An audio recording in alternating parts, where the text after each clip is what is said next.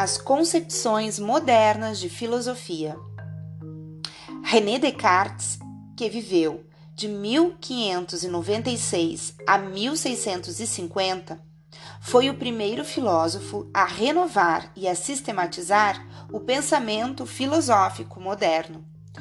Suas descobertas revolucionaram o modo como a filosofia era pensada na antiguidade e na Idade Média.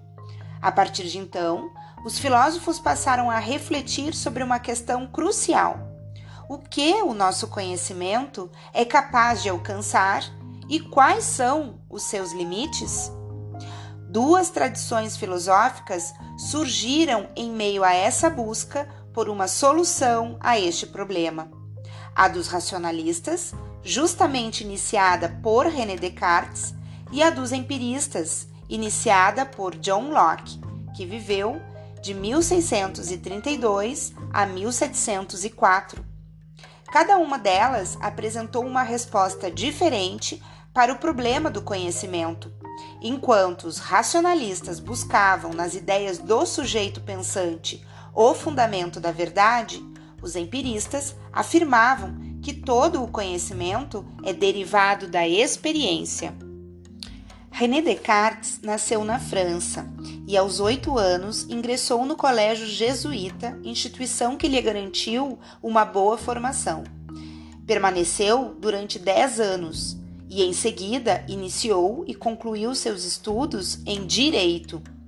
Decidiu então que precisava aprender no que chamava de livro do mundo, isto é, buscar com a própria experiência o que não se aprende nos livros. Alistou-se então no exército e passou quase dez anos afastado dos assuntos acadêmicos.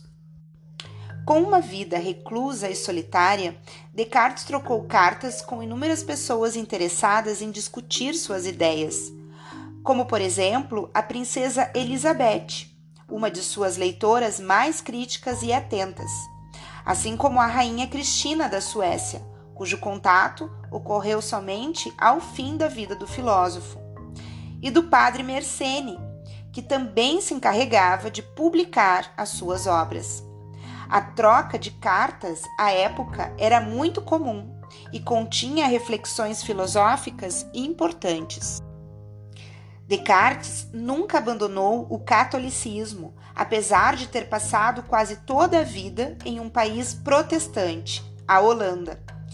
Em 1649, a convite da rainha Cristina da Suécia, que o queria como professor de filosofia, mudou-se então para o país. Na corte sueca, o filósofo sofreu com o rigoroso inverno escandinavo e precisou mudar seus hábitos acostumado a acordar depois do meio-dia, começou a levantar mais cedo e a ministrar aulas às 5 da manhã, por causa da falta de tempo da rainha. O clima rigoroso e os novos hábitos o enfraqueceram.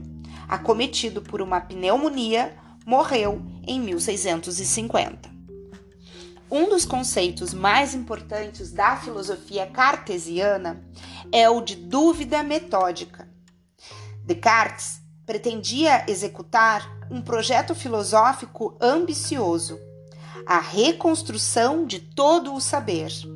Ele então buscou estabelecer um novo fundamento para o conhecimento que o tornasse tão seguro e evidente como o conhecimento matemático. Na verdade, até mais seguro do que aquele vindo das matemáticas, e para alcançar esse objetivo, não bastava ter bom senso ou capacidade de julgar o verdadeiro e o falso.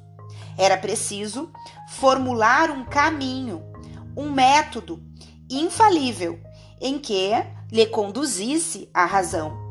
Por isso, uma das principais obras de Descartes foi intitulada Discurso do Método.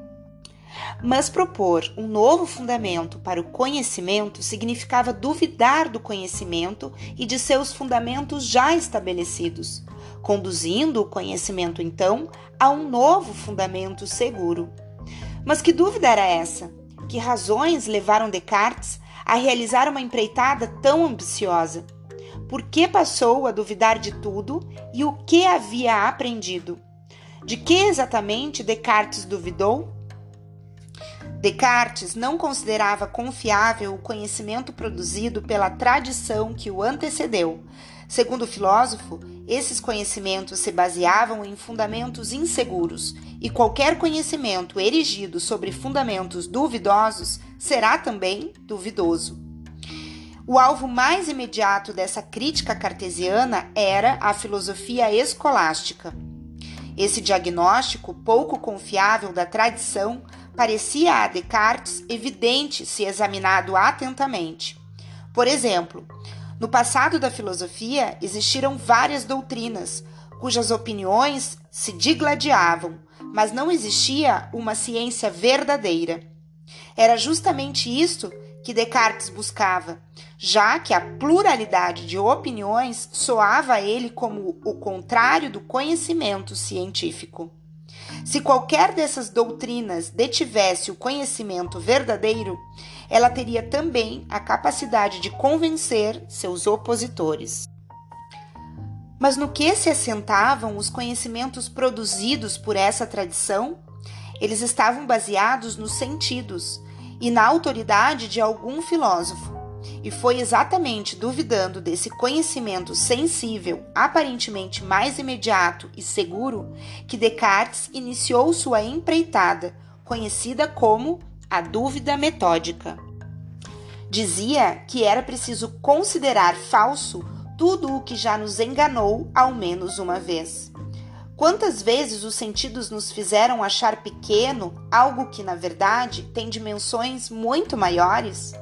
Por exemplo, vemos o Sol em dimensões pequenas, mas sabemos que ele é maior do que a própria Terra.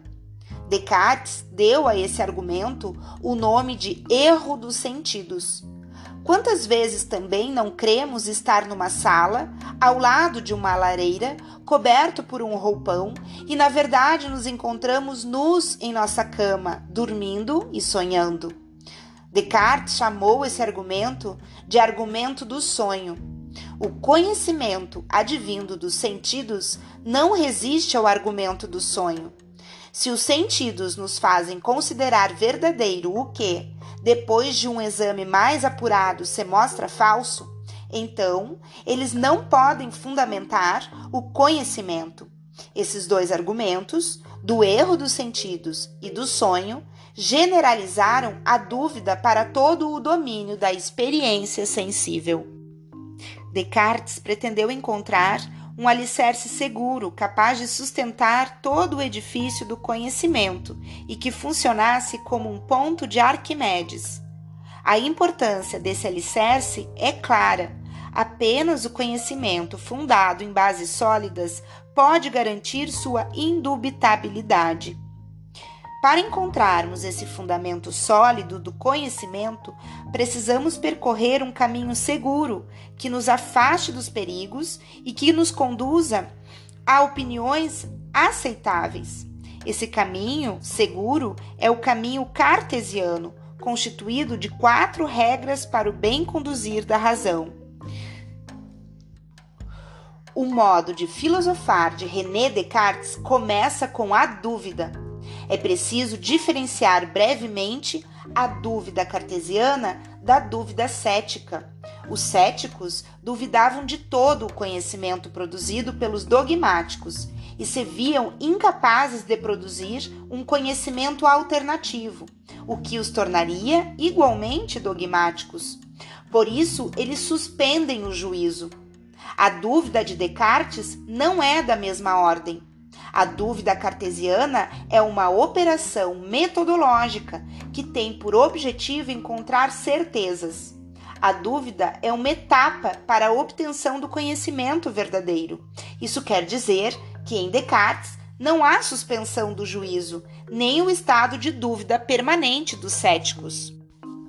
A dúvida cartesiana é metódica, voluntária, radical e hiperbólica metódica porque trata-se de uma atitude que segue regras, voluntária porque não é uma dúvida natural, mas fruto de uma decisão, radical porque tomou como falso todo conhecimento que se apresentasse com mínima razão para duvidar, e hiperbólica porque foi generalizada a todo conhecimento e não apenas a um determinado tipo de saber.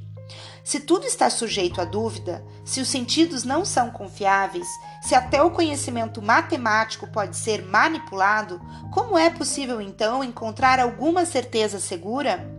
Descartes eleva seu procedimento à radicalidade máxima, e é do interior da própria dúvida que o filósofo faz surgir a primeira certeza indubitável. Para Descartes, nosso pensamento se encontra em atividade enquanto duvidamos. A própria dúvida é uma espécie de modalidade do pensar. Dessa forma, não podemos ter dúvida de que pensamos, exatamente porque duvidamos, e somos nós que duvidamos. É um eu que duvida e, portanto, pensa. Foi assim que Descartes chegou à sua primeira certeza: penso, logo existo. A expressão penso, logo existo é central no pensamento de Descartes. Com ela, o filósofo alcançou a primeira certeza capaz de resistir à dúvida metódica conduzida por ele mesmo. Descartes usou essa expressão primeiramente em francês, na obra O Discurso do Método. Em obras posteriores, principalmente em Princípios da Filosofia, usou-a em latim, Cogito ergo sum, Ambas as expressões indicam que investigar a subjetividade é fundamental no caminho do conhecimento.